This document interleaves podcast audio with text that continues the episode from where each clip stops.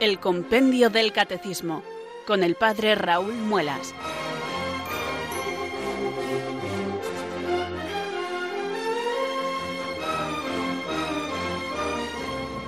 Muy buenas tardes, queridos oyentes de Radio María. Son las 4 de la tarde, las 3 en Canarias. Comenzamos una nueva edición del Compendio del Catecismo. Reciban un saludo muy cordial del Padre Raúl Muelas, que un día más les habla desde estos micrófonos de Radio María. Bienvenidos.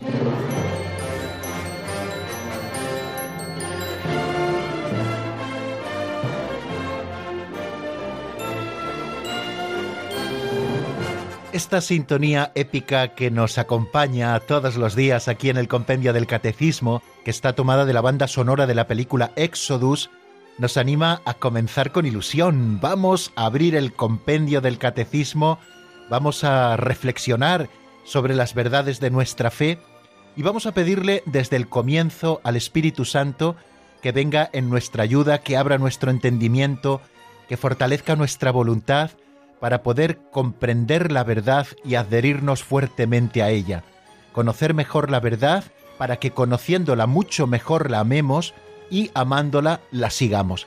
Como es esta la tarea que nos proponemos y no solo la de entretener o contar cosas en torno al compendio del catecismo, pues por eso juntos, cada vez que comenzamos el programa, elevamos nuestra plegaria al Espíritu Santo para que venga sobre nosotros. Recemos así.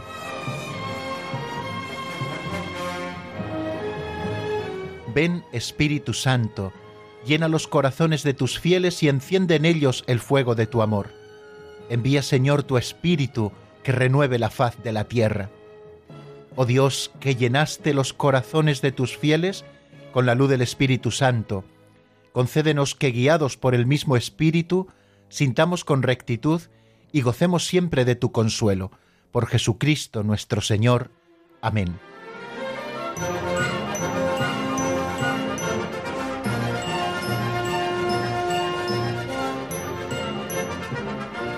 El saludo y la oración marcan el comienzo de nuestro programa y después, como cada día, vamos a escuchar una pincelada de sabiduría.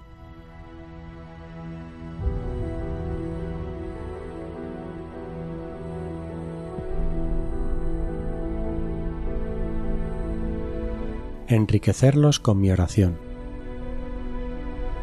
Hay personas marginadas porque nadie las ha amado Nadie ha rezado por ellas. No han recibido la porción de amor y de oración a que tenían derecho. Nadie las ha querido ni ha contado con ellas. Por eso no han crecido. Nadie les ha preguntado su opinión. Por eso se han creído inútiles. Nadie las ha admirado ni alabado nunca. Por eso les han faltado estímulos de superación.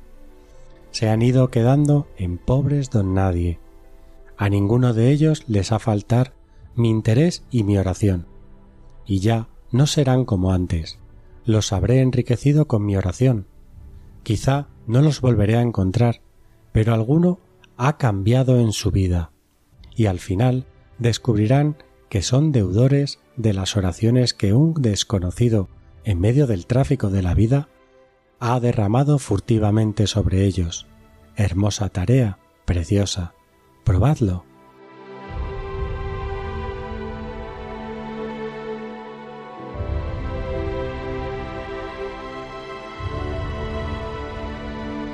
Qué aplicación tan bonita y tan práctica la que hoy nos propone amigos esta pincelada de sabiduría que titulamos Enriquecerlos con mi oración. Al hilo de lo que hemos escuchado me acuerdo de ese pasaje del Evangelio de San Lucas, creo que está en el capítulo 19, en el que el Señor entrando en Jericó se encuentra con Zaqueo. Nos dice la escritura que Zaqueo era un hombre bajo de estatura, pero no se está refiriendo solamente a una descripción física que era pequeño, que así era, por supuesto. También nos dice que la gente le impedía ver a Jesús. Los que le rodeaban, quizá por su propio oficio y por las mañas que él había tenido antes de este momento, le impedían ver a Jesús, le habían empequeñecido. Y es que, como nos recordaba hoy don Justo López Melús en esa eh, pincelada, hay personas marginadas porque nadie las ha amado, porque nadie ha rezado por ellas, porque los demás les hemos empequeñecido por nuestra actitud ante ellos. no han recibido la porción de amor y de oración a que tenían derecho. Nadie les ha amado, nadie les ha preguntado su opinión, nadie ha admirado ni alabado nunca nada de ellos, y esto les ha ido marginando todavía más. Hoy nosotros proponemos al comenzar el compendio del catecismo una actividad muy sencilla que nosotros podemos comenzar a hacer por ellos, que es la de rezar, que no falte mi interés y mi oración por ellos. Y esto también nos irá predisponiendo para también acercarnos físicamente a ellos, aquellas personas a los que la sociedad ya les ha colocado una etiqueta y de ahí ya no se pueden mover. Pues nosotros queremos moverlos, acercarlos a nuestro corazón, y por eso queremos enriquecerlos elevando nuestra plegaria por ellos.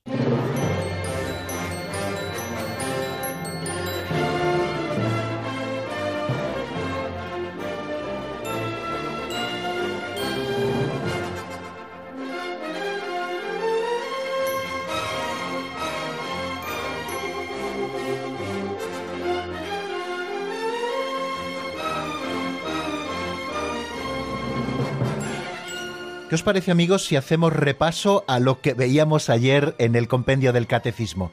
Por aquello de verlo todo con perspectiva. Son preguntas secuenciales que unas nos llevan a la otra y así se va animando nuestro deseo de querer conocer la verdad completa revelada por Cristo y enseñada por la Iglesia. Ayer veíamos los números 2 y 3 del catecismo. Después de haber estudiado hace dos programas cuál era el designio de Dios para el hombre, Ayer nos preguntábamos, ¿por qué late en el hombre el deseo de Dios? Y decíamos con el compendio que Dios mismo, al crear al hombre a su propia imagen, inscribió en el corazón de éste el deseo de verlo, y aunque el hombre a menudo ignore tal deseo, Dios no cesa de atraerlo hacia sí para que viva y encuentre en él aquella plenitud de verdad y de felicidad a la que aspira sin descanso. Y en el número tercero nos preguntábamos cómo se puede conocer a Dios con la sola luz de la razón. Lo que nos enseña la Iglesia es que podemos conocerle con la sola luz de la razón, evidentemente no la intimidad de Dios, pero sí su existencia y conocerle como principio y fin, y lo expresa así el compendio. A partir de la creación, esto es del mundo y de la persona humana, el hombre con la sola razón puede con certeza conocer a Dios como origen y fin del universo y como sumo bien, verdad y belleza infinita. Esos fueron los dos temas que estuvimos tratando en los dos bloques de nuestro programa. La razón más alta de la dignidad humana, dice el Concilio Vaticano II, consiste en la vocación del hombre a la comunión con Dios.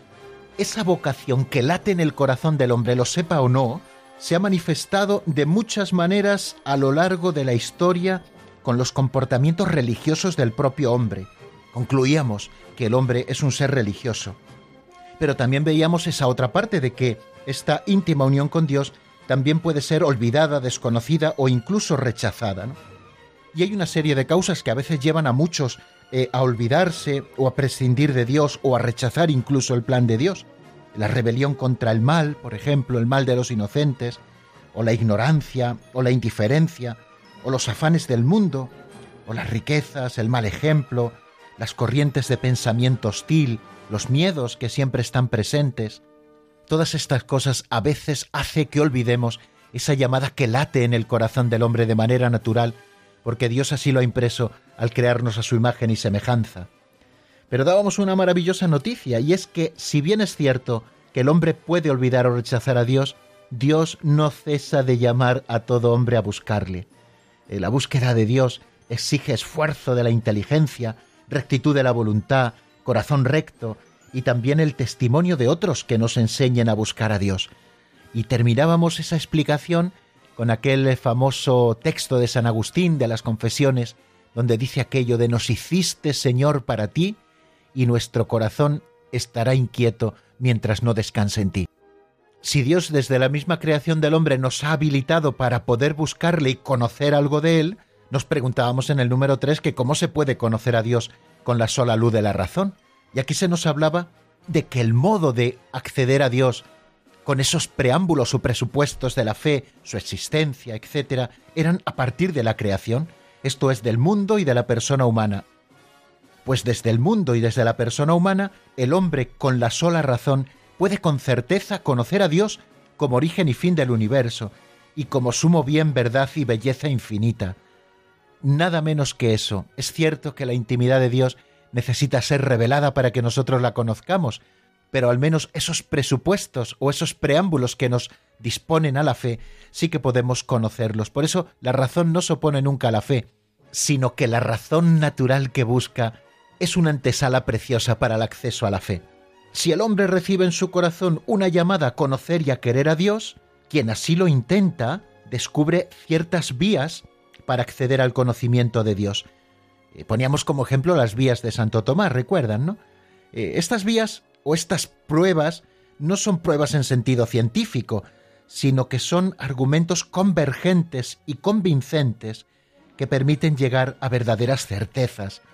Estas vías tienen como punto de partida siempre la creación, como nos decía el compendio, es decir, el mundo material y también la persona humana. ¿Cómo podemos llegar a conocer la existencia de Dios o algunas cosas de Dios a través del mundo natural? De la mano de Santo Tomás lo veíamos, a partir del movimiento que vemos en el mundo y del devenir del mismo, nosotros podemos concluir que hay un motor primero que ha puesto en marcha todo esto, o desde la propia experiencia de contingencia de las cosas que hoy son y mañana pueden ya no ser, nosotros podemos concluir que debe haber un ser que no es contingente, que posee el ser en sí mismo y que nos lo ha comunicado creándonos y sosteniéndonos en él. O a través del orden y la belleza del mundo podemos acceder a Dios como origen y fin del universo. Y desde el hombre, pues también vemos indicios, porque el misterio del hombre siempre es un punto de partida por el que nosotros podemos acceder a Dios. Si Dios ha creado al hombre a su imagen y semejanza, conociendo bien al hombre, podemos llegar a conocer algo de Dios. La apertura a la verdad y a la belleza, el sentido del bien moral, la libertad o la voz de la conciencia, las aspiraciones al infinito que están en el corazón del hombre y a una dicha completa, todo esto hace que el hombre siempre se haya interrogado sobre la existencia de Dios. En todas estas cosas percibimos el alma espiritual, esa semilla de eternidad que llamamos alma, y que es irreductible a la materia. Esa alma sólo puede tener origen en un perfecto ser espiritual que es Dios. Recordábamos ayer que la Santa Madre Iglesia mantiene y enseña que Dios, principio y fin de todas las cosas, puede ser conocido con certeza mediante la luz natural de la razón humana a partir de las cosas creadas. Sin esta capacidad, el hombre no podría coger la revelación de Dios. Esta capacidad la tenemos porque hemos sido creados a imagen y semejanza de Dios. Pues bien amigos, demos un paso más.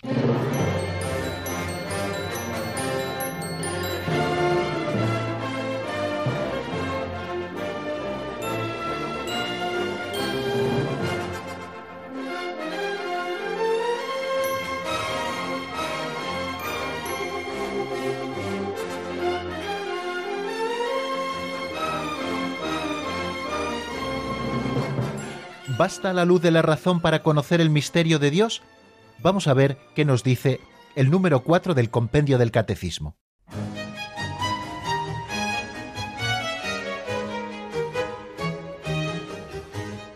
Número 4. ¿Basta la sola luz de la razón para conocer el misterio de Dios? Para conocer a Dios con la sola luz de la razón, el hombre encuentra muchas dificultades. Además, no puede entrar por sí mismo en la intimidad del misterio divino. Por ello, Dios ha querido iluminarlo con su revelación, no sólo acerca de las verdades que superan la comprensión humana, sino también sobre verdades religiosas y morales, que aun siendo de por sí accesibles a la razón, de esta manera pueden ser conocidos por todos sin dificultad, con firme certeza y sin mezcla de error.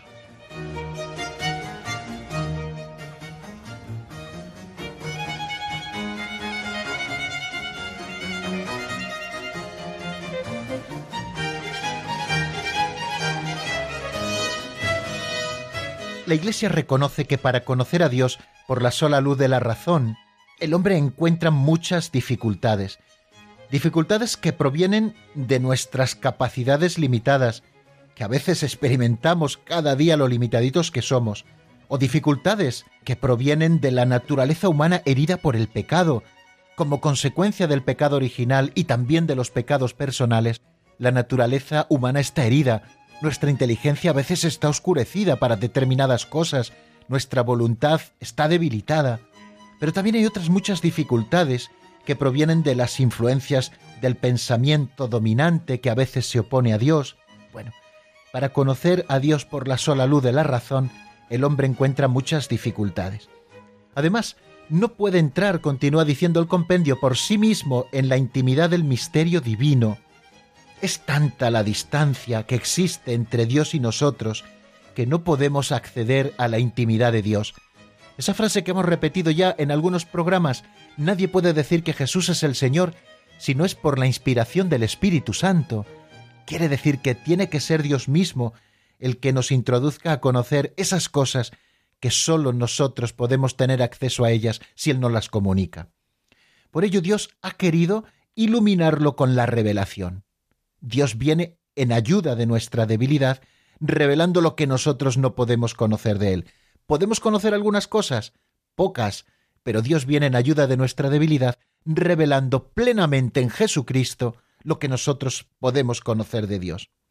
Y a través de esta revelación, Dios no sólo nos muestra las verdades que superan la comprensión humana, por ejemplo el misterio de la Trinidad, si Dios no nos lo revela, no podemos nosotros conocerlo, sino que con la fuerza de la revelación, Dios también nos revela verdades religiosas y morales que aun siendo de por sí accesibles a la razón, no pueden ser conocidas por todos sin dificultad, con firme certeza y sin mezcla de error. Por ejemplo, afirmaciones como la existencia de Dios, o como el que Dios es el ser supremo, o como que en Dios tiene todo su origen y hacia Él tiende todo, o verdades como la verdad, la bondad y la belleza de Dios. Todo esto, a lo que nosotros podíamos acceder, pero con mucha dificultad y a veces con errores y sin grandes certezas, Dios ha querido revelárnoslo. Y es que es cierto, amigos, como nos lo recuerda Pío XII en una cita que ahora voy a pasar a leerles y que les pido ya disculpas porque, aunque es un poquito larga, creo que es muy iluminadora, que en las condiciones, digo, históricas en que el hombre se encuentra, experimentamos muchas dificultades para conocer a Dios con la sola luz de la razón. Dice así el Papa Pío XII en la carta encíclica Humani Generis. A pesar de que la razón humana, sencillamente hablando, pueda verdaderamente por sus fuerzas y su luz naturales llegará un conocimiento verdadero y cierto de un Dios personal que protege y gobierna el mundo por su providencia, así como de una ley natural puesta por el Creador en nuestras almas. Sin embargo, hay muchos obstáculos que impiden a esta misma razón usar eficazmente y con fruto su poder natural, porque las verdades que se refieren a Dios y a los hombres sobrepasan absolutamente el orden de las cosas sensibles, y cuando deben traducirse en actos y proyectarse en la vida, exigen que el hombre se entregue y renuncie a sí mismo. El espíritu humano, para adquirir semejantes verdades, padece dificultad por parte de los sentidos y de la imaginación, así como de los malos deseos nacidos del pecado original. De ahí procede que en semejantes materias los hombres se persuadan de que son falsas o al menos dudosas las cosas que no quisieran que fuesen verdaderas. Hasta aquí la larga cita de la Humane Generis del Papa Pío XII. Pues bien, ante esas dificultades concretas que nosotros tenemos para poder acceder a Dios desde la sola luz de nuestra razón natural, la revelación viene en nuestra ayuda no sólo para iluminarnos en aquellas cosas que superan el entendimiento, verdades que sólo conoceríamos de Dios porque Dios nos las ha revelado, sino que también nos revela cosas conocidas posiblemente por el entendimiento, pero que desde él solo podríamos conocer con mucha dificultad, con dudas, con errores, pues para evitarnos ese arduo trabajo, a veces con poco fruto, el Señor ha querido revelarse a sí mismo. Y esos serán los temas que comencemos a ver a partir del próximo programa. Dios se ha revelado para que nosotros le conozcamos, y no solamente en cosas inalcanzables para nuestra razón, que hay muchas en la fe, sino también en cosas que podríamos alcanzarlas, pero con mucha dificultad, a veces mezcladas con dudas, con pocas certezas, con errores. Así es Dios de bueno con nosotros, amigos. Preparando esos días pasados el programa de hoy, me encontraba con un artículo de Daniel Iglesias Greces, que es eh, un teólogo de Uruguay, colaborador también, además he podido leer por ahí de Radio María Uruguay, en el que, eh, explicando precisamente este número del compendio del catecismo, el número 3, eh, hace una reflexión como que me ha parecido muy interesante y que si me lo permiten yo hoy quiero compartir con ustedes. Dice así Daniel Iglesias, la verdad de que Dios existe no es propiamente un artículo de fe, sino una verdad de la que podíamos decir que se encuentra en el ámbito de los preámbulos de la fe. La existencia de Dios puede ser conocida con certeza por la razón natural. Pero Dios también nos ha revelado su existencia. Esto nos da una muestra más de que la fe no anula nunca la razón, sino que presupone un conocimiento natural de Dios que nosotros al menos hemos de intentar, y no solamente presupone el conocimiento natural, sino que viene a perfeccionarlo. La fe complementa preciosamente la razón, dándole unas posibilidades infinitas. El Concilio Vaticano I, que se celebró en el siglo XIX, en el año 1870, definió como dogma de fe que la razón humana puede alcanzar el conocimiento de Dios y de su existencia. Y el Concilio Vaticano II, a mitad de los años 60, se reafirmó en esta enseñanza tradicional de la Iglesia, que la razón puede conocer a Dios. Detengámonos un minuto eh, al hilo de esta reflexión del artículo que estoy citando, en considerar qué fantástica es la enseñanza de la Iglesia, ¿Y qué valor tan importante da la Iglesia también a la razón? Frente al relativismo imperante que viene reinando en nuestras sociedades durante décadas, y además un relativismo a todos los niveles, filosófico, moral, cultural, la Iglesia aparece como la más firme defensora de la razón humana, que puede conocer verdades eternas, y también frente al racionalismo que arranca de la Ilustración especialmente y que se potencia tantísimo frente a ese racionalismo que acusa a la Iglesia de oscurantista y de enemiga de la razón, y considera que la Iglesia es algo residual que debe desaparecer para que el conocimiento y la ciencia sigan su curso y hagan un mundo mejor y todas esas cosas que luego se han demostrado que ninguna son verdad, pues bien, frente al racionalismo, también la Iglesia que considera y ama la razón, con humildad, también nos habla de los límites de esta razón. Unos endiosaron la razón humana, el racionalismo, otros consideraron que la razón no valía para nada. Entre el todo y la nada, la Iglesia defiende que la razón no es capaz de abarcarlo todo, pero que tampoco es completamente impotente para conocer la verdad absoluta. ¿Qué puede conocer la razón? ¿Todo? ¿Nada? ¿Algo? La Iglesia nos dice que la razón puede captar algo del infinito misterio de Dios. Creo que esto debe animarnos mucho. Independientemente de cuáles sean nuestras capacidades, Dios nos ha dado también una razón para que le busque.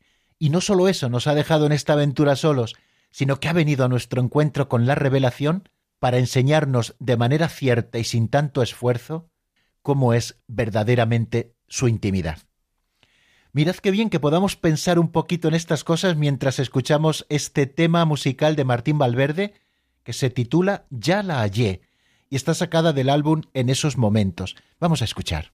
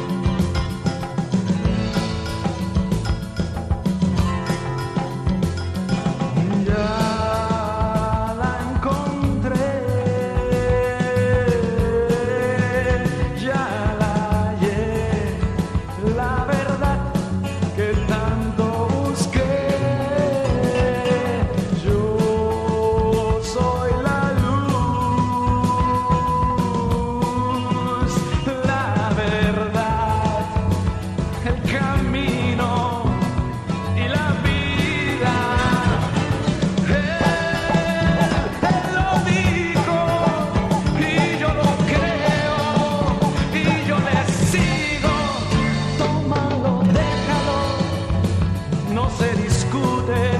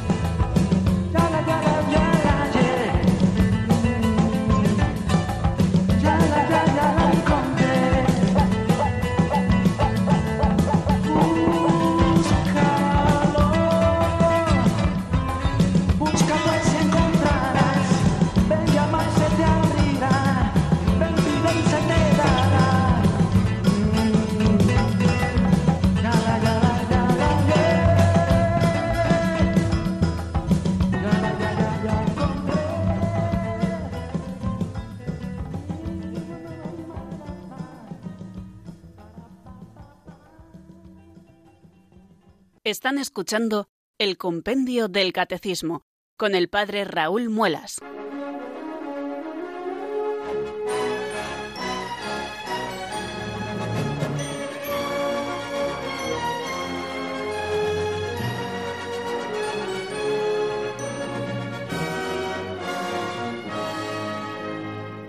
Si con la razón podemos conocer algo de Dios, si Dios ha venido en nuestro auxilio para que lo conozcamos todo con la revelación, se pregunta el compendio en el número 5, ¿cómo se puede hablar de Dios?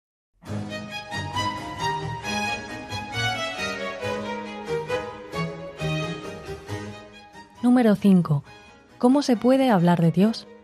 Se puede hablar de Dios a todos y con todos partiendo de las perfecciones del hombre y las demás criaturas, las cuales son un reflejo, si bien limitado, de la infinita perfección de Dios.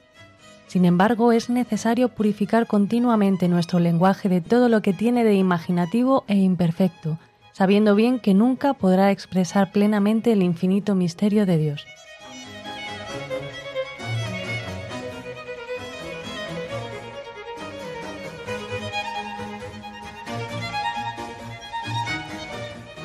Se puede hablar de Dios a todos y con todos. Bien clarito nos lo dice la Iglesia. ¿Y cómo podemos hacerlo si nuestro lenguaje que es tan limitadito no puede alcanzar la infinitud de Dios? Pues partiendo de las perfecciones del hombre y de las demás criaturas, que son un reflejo, si bien limitado, de la infinita perfección de Dios. También tenemos que tener a la vista que hemos de purificar nuestro lenguaje constantemente de todo lo que tiene de imaginativo y de imperfecto, sabiendo bien que nunca podrá expresar plenamente el infinito misterio de Dios. Recuerdo una anécdota que me comentó un sacerdote en una ocasión, y es que, estando él hablando a unos jóvenes sobre esa realidad maravillosa de que Dios es Padre, al final de esta charlita un joven se le acercó para decirle que le había hecho un flaco favor, que le había estado hablando de Dios como Padre, pero que su experiencia de su propio Padre de la tierra no había sido muy buena y esto le apartaba un poco de Dios. Y es que es verdad, tenemos que afirmar todo lo bueno que en el mundo vemos de Dios, pero siempre a un grado superlativo y libre de todas las imperfecciones que nosotros podamos encontrar en la tierra. Esto es lo que la Iglesia nos presenta. Al defender la capacidad humana para conocer a Dios, la Iglesia manifiesta su confianza en la posibilidad de hablar de Dios a todos y con todos los hombres. Esta convicción está en la base de todo diálogo entre religiones, pero no solo con las religiones, sino también con la filosofía, con la ciencia, con los no creyentes, con los ateos. Claro, hemos de ser conscientes de que nuestro conocimiento es limitado y por lo tanto nuestro lenguaje sobre Dios también es limitado. Nosotros podemos hablar de Dios partiendo de las criaturas y además siendo muy conscientes de que lo que nosotros podemos hablar de Dios, pero solo desde nuestro modo limitado de conocer y de pensar. Y es que todas las criaturas, especialmente el hombre, creado a imagen y semejanza de Dios, tienen cierta semejanza con Dios. Si de él hemos recibido el ser, si lo que de bello hay en nosotros lo hemos recibido de él, si lo que de verdadero y de bueno encontramos en las criaturas es porque lo han recibido de Dios, claro que encontramos muchas semejanzas. Toda esa perfección de las criaturas, belleza, bondad, verdad, reflejan la perfección divina infinita. Y es por esto precisamente por lo que nosotros podemos nombrar a Dios desde la perfección de las criaturas. Es lo que se ha llamado la analogía. Y la analogía se basa precisamente en esto, en que tenemos semejanzas, pero también muchas diferencias. Dios trasciende toda criatura, por eso debemos purificar nuestro lenguaje de todo lo que tiene de limitado, de imperfecto, para no confundir a Dios, que está por encima de todos, con nuestras representaciones humanas. Nuestras palabras quedan siempre, y esto hemos de ser muy conscientes, más acá del misterio de Dios. Al hablar así de Dios, amigos, con lenguaje humano, captamos a Dios mismo y lo expresamos, pero sin poder llegar nunca a la infinita simplicidad de Dios. Entre Dios y la criatura hay semejanza, claro que sí, pero es mayor la desemejanza. Y precisamente por esta desemejanza nosotros podemos captar más que lo que Dios es, lo que Dios no es.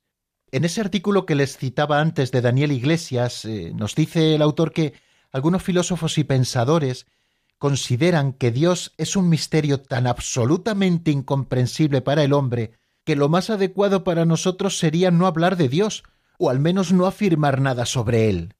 Y esto tampoco es así. Quien así piensa que no podemos hablar nada de Dios, ha olvidado algo que también la Iglesia nos enseña, que aunque no podemos conocer positivamente la esencia de Dios, sí que la podemos conocer negativamente, es decir, aunque no sabemos perfectamente cómo es Dios, solo con la razón, por nuestro lenguaje limitado, sí sabemos cómo no es Dios. No es material, no es limitado, no es impersonal, no es malo. O sea que concluimos en lo mismo, que podemos conocer la esencia divina de modo análogo, porque estamos intentando abarcar la infinitud de Dios con nuestro modo corto de entender. Recuerdan aquello de San Agustín, ¿no? Esa historia que se cuenta de que estaba un niño en la playa con una concha queriendo encerrar todo el agua del mar en un pequeño hoyito que había cavado. Cuando San Agustín se le acerca y le dice ¿Qué pretendes hacer, niño? Pues meter todo el agua del mar en este pequeño hoyo. Eso es imposible. Y el niño le contesta Más imposible es que tú intentes encerrar a Dios y su misterio en esa pequeña cabecita. No olvidemos, por lo tanto, que de Dios podemos hablar, pero siempre teniendo a la vista este concepto de la analogía, que hay semejanzas entre las perfecciones que encontramos, pero que hay muchísima más de semejanza. De manera que la analogía sigue tres vías.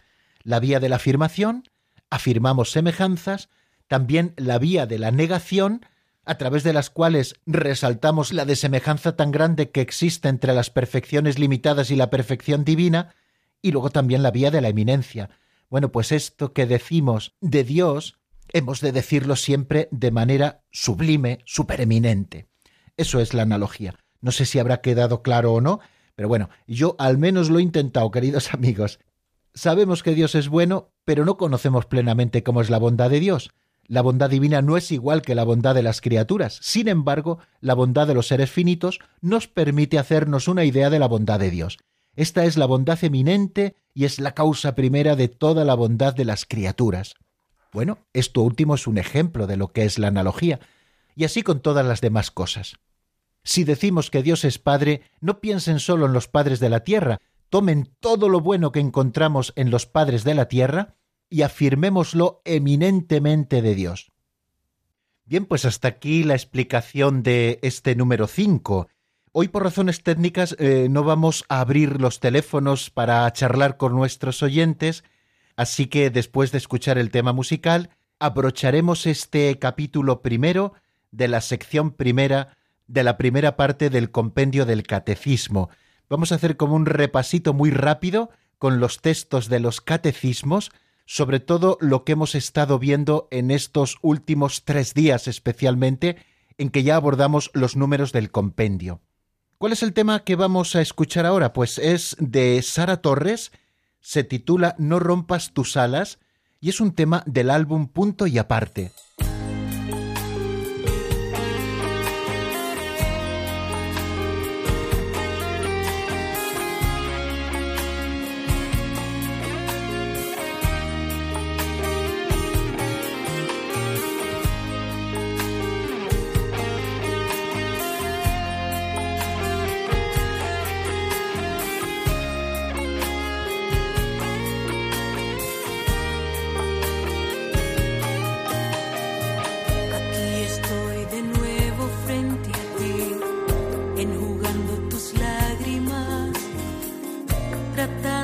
Entiendas de una vez la belleza que hay en ti, porque te empeñas en sufrir.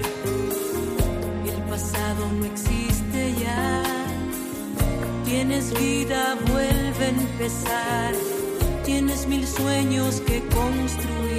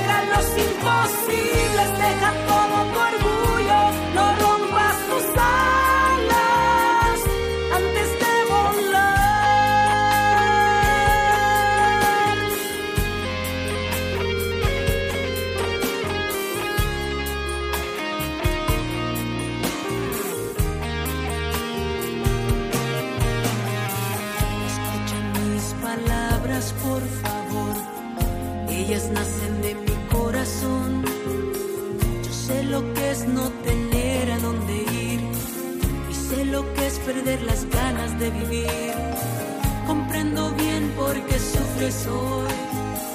Y aunque no ofrezca una solución, solo sé que con Dios es mejor. Él quiere darte todo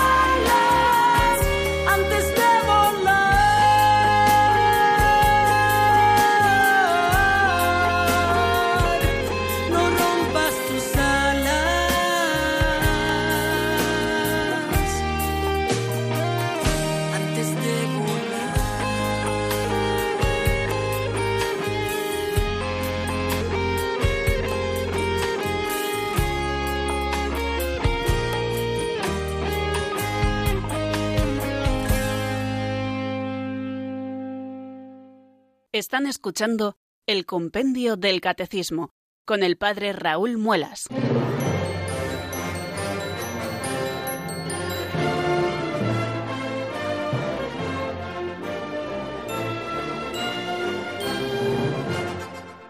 Cerramos hoy, queridos amigos, nuestra primera semana de emisión. Esto está en marcha, estamos estudiando el compendio del catecismo y estoy encantado de poder hacerlo con todos ustedes. Hemos abrochado ya el primer capítulo del compendio del catecismo desde los números 1 al 5. ¿Qué es lo que hemos estado viendo estos días? Lo repasamos con el texto del propio compendio por aquello de que hay que repetir las cosas para que nos entren por el oído suban a nuestra memoria y hagamos toda esta doctrina parte de nuestro patrimonio memorístico también. En el número uno se preguntaba el compendio cuál es el designio de Dios para el hombre. Dios infinitamente perfecto y bienaventurado en sí mismo, en un designio de pura bondad, ha creado libremente al hombre para hacerle partícipe de su vida bienaventurada. En la plenitud de los tiempos, Dios Padre envió a su Hijo como Redentor y Salvador de todos los hombres caídos en el pecado, convocándolos en su iglesia y haciéndolos hijos suyos de adopción por obra del Espíritu Santo y herederos de su eterna bienaventuranza. Este es el principio y fundamento del compendio del Catecismo y de toda la doctrina católica, que Dios perfecto y bueno nos ha creado por pura bondad y libremente para hacernos partícipes de su vida bienaventurada. Teniendo esta verdad como fundamento, Dios ha edificado todo el edificio de la salvación, que nosotros iremos estudiando en la doctrina católica. Y se abría después de este número uno el capítulo primero, El hombre es capaz de Dios. Esta es la tesis que prueban los cuatro números que hemos estado estudiando. ¿Por qué late en el hombre el deseo de Dios? Dios mismo, al crear al hombre a su propia imagen, inscribió en el corazón de éste el deseo de verlo. Aunque el hombre a menudo ignore tal deseo, Dios no cesa de atraerlo hacia sí para que viva y encuentre en él aquella plenitud de verdad y felicidad a la que aspira sin descanso. En consecuencia, el hombre, por naturaleza y vocación, es un ser esencialmente religioso, capaz de entrar en comunión con Dios. Esta íntima y vital relación con Dios otorga al hombre su dignidad fundamental. Punto importante el número dos. Dios nos ha creado a su imagen y semejanza, y en esta imagen y semejanza de Dios reside nuestra dignidad fundamental. No somos una criatura más de las cosas buenas y bellas que Dios ha creado. Somos los que Dios ha creado a su imagen y semejanza. Y esto nos da una especial responsabilidad, porque de manera consciente, no solamente objetivamente, sino de manera consciente, tenemos que alabar a Dios en nombre de todas las criaturas que de sus manos han salido.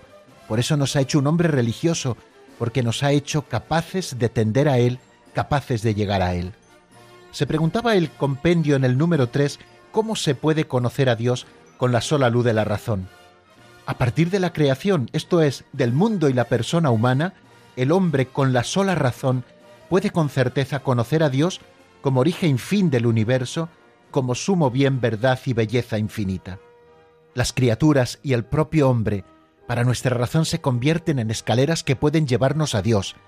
Es todo el tema de las pruebas de la existencia de Dios, pruebas no científicas, por supuesto, porque no es el conocimiento científico el que buscamos, sino argumentos congruentes y sólidos que nos llevan a conocer que Dios existe, que hay una mente ordenadora, que hay un ser que nos lo ha comunicado y que nos sostiene en él, que es el motor primero que ha puesto en marcha todas las cosas, que es ese ser inmaterial que nos ha dado un rayito de sí mismo en nuestra alma inmaterial.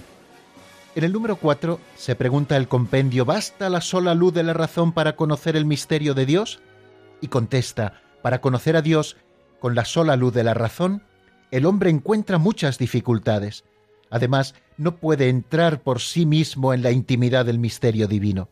Por ello, Dios ha querido iluminarlo con su revelación, no sólo acerca de las verdades que superan la comprensión humana, sino también sobre verdades religiosas y morales que, aun siendo de por sí accesibles a la razón, de esta manera pueden ser conocidas por todos sin dificultad, con firme certeza y sin mezcla de error.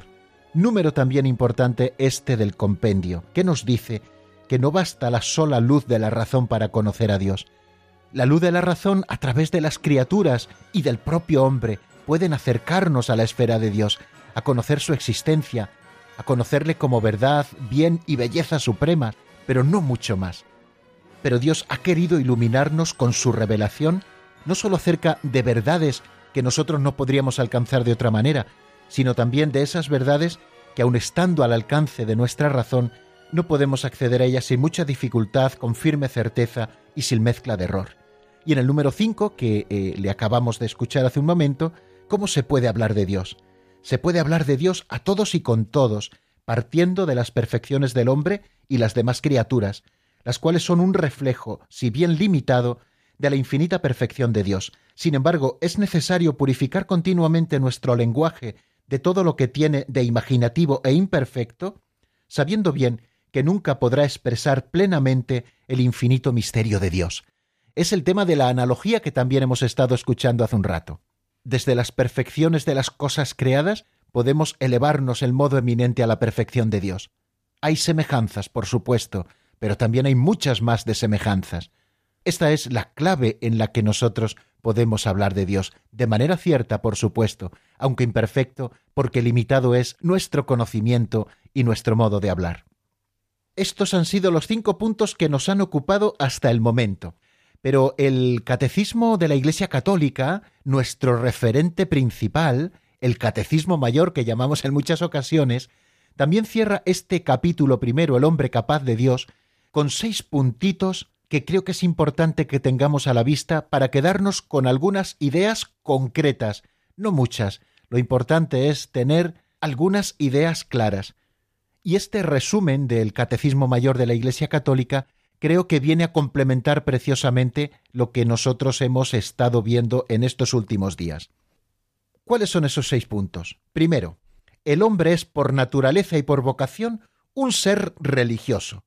Viniendo de Dios y yendo hacia Dios, el hombre no vive una vida plenamente humana si no vive libremente su vínculo con Dios. Segundo, el hombre está hecho para vivir en comunión con Dios, en quien encuentra su dicha. Cuando yo me adhiera a ti, dice San Agustín, con todo mi ser, no habrá ya para mí penas ni pruebas, y mi vida, toda llena de ti, será plena. Tercero, cuando el hombre escucha el mensaje de las criaturas y la voz de su conciencia, entonces puede alcanzar la certeza de la existencia de Dios, causa y fin de todo. Cuarto, la Iglesia enseña que el Dios único y verdadero, nuestro Creador y Señor, puede ser conocido con certeza por sus obras gracias a la luz natural de la razón humana. Quinto, nosotros podemos realmente nombrar a Dios partiendo de las múltiples perfecciones de las criaturas, semejanzas del Dios infinitamente perfecto, aunque nuestro lenguaje limitado no agote su misterio. Y sexta afirmación, sin el Creador, la criatura se diluye. Es una frase preciosa de Gaudium et Spes del Concilio Vaticano II. Sin el Creador, la criatura se diluye. He aquí por qué los creyentes saben que son impulsados por el amor de Cristo a llevar la luz del Dios vivo a los que no le conocen o le rechazan. Pues ya tenemos tarea por delante, amigos, a seguir haciéndolo, a comunicar a todos los hombres, nuestros hermanos, la grandeza y la belleza de Dios, que tanto nos ama, que nos ha creado tan dignos como que somos hechos a su imagen y semejanza, y con una capacidad para poder acercarnos a Él. Dios nos ha hecho capaces de Él mismo. Yo les propongo que terminemos este programa y que terminemos también este capítulo rezando juntos el cántico de las criaturas de San Francisco de Asís. Creo que resume preciosamente esa elevación del alma a través de las criaturas hasta Dios Creador y Señor.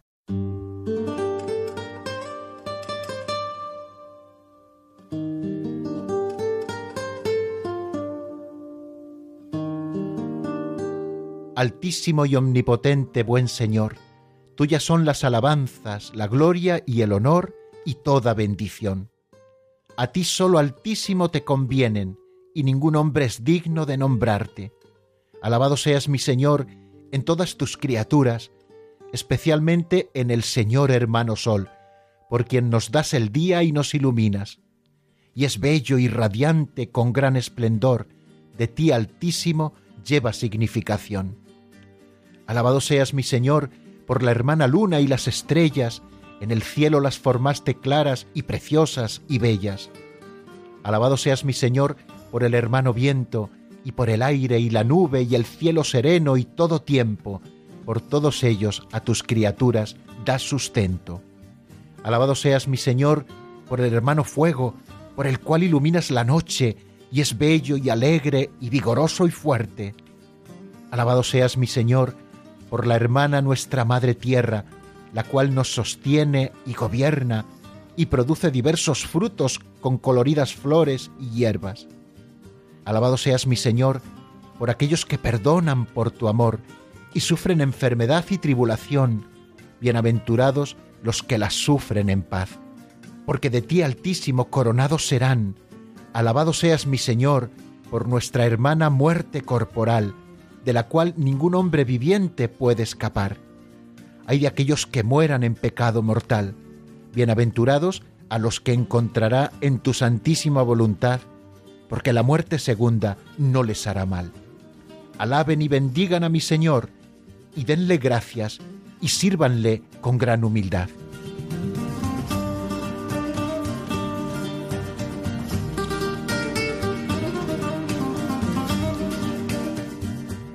Nada más por hoy, amigos.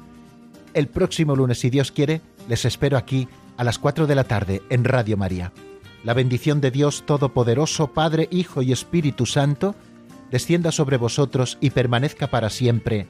Amén. Feliz fin de semana, amigos.